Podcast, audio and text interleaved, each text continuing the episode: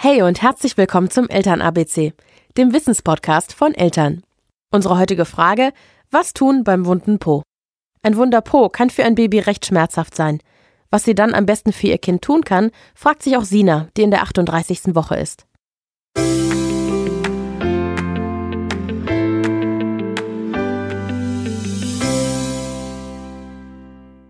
Ich habe ja schon eine große Tochter und Wunderpo war damals nie ein Thema bei uns. Vielleicht Glückssache. Keine Ahnung, ich weiß es nicht. Ähm, jetzt frage ich mich beim zweiten Kind, was kann ich vorbeugend bei wunden Po tun und was habe ich zu tun, wenn es passiert. Unsere Kinderärztin Dr. Susanne Cordes hatte ein paar Infos. Der wunde Po oder auch Windeldermatitis genannt. Eigentlich haben alle Windelkinder, egal welchen Alters, durchaus mal zu 70 Prozent einen wunden Po. Das Problem ist natürlich, dass es ordentlich brennt, durchaus auch schmerzt. Das heißt, wie kann ich es verhindern? Woher kommt es überhaupt? Und was kann ich als Mutter dagegen tun? Das feuchte Milieu ist das Hauptproblem. Dazu laufen natürlich Stuhl und Urin ständig über die Haut und dauen die natürlich auch an. Häufig lüften, wenn die Windel voll ist, auch möglichst wechseln, zügig.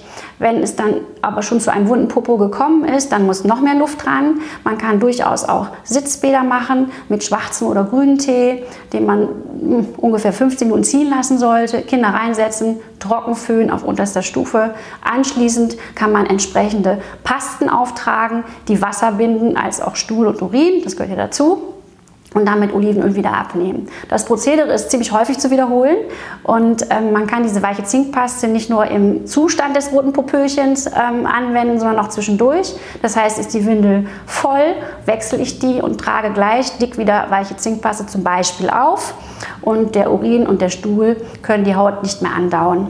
In der Regel ist es im Sommer deutlich besser, weil die Kinder häufig nackig rumlaufen und im Winter anscheinend, wenn der Popo wund ist, müssen sie einfach häufig wechseln. Wenn das alles nicht hilft, der Po wird immer wunder, er geht sogar auf und es fängt an zu bluten an kleinen Stellen, dann gehen Sie bitte zum Kinderarzt.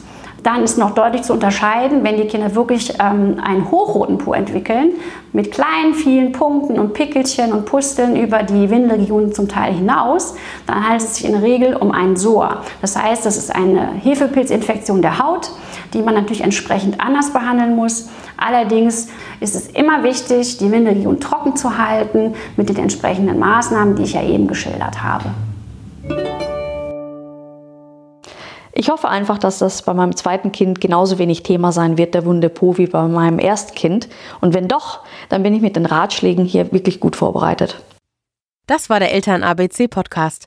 Diesmal zur Frage, wie erkennt man einen wunden Po und was kann man dagegen tun? Wenn du Fragen oder Anregungen hast, schreib uns gerne eine E-Mail an podcast.eltern.de.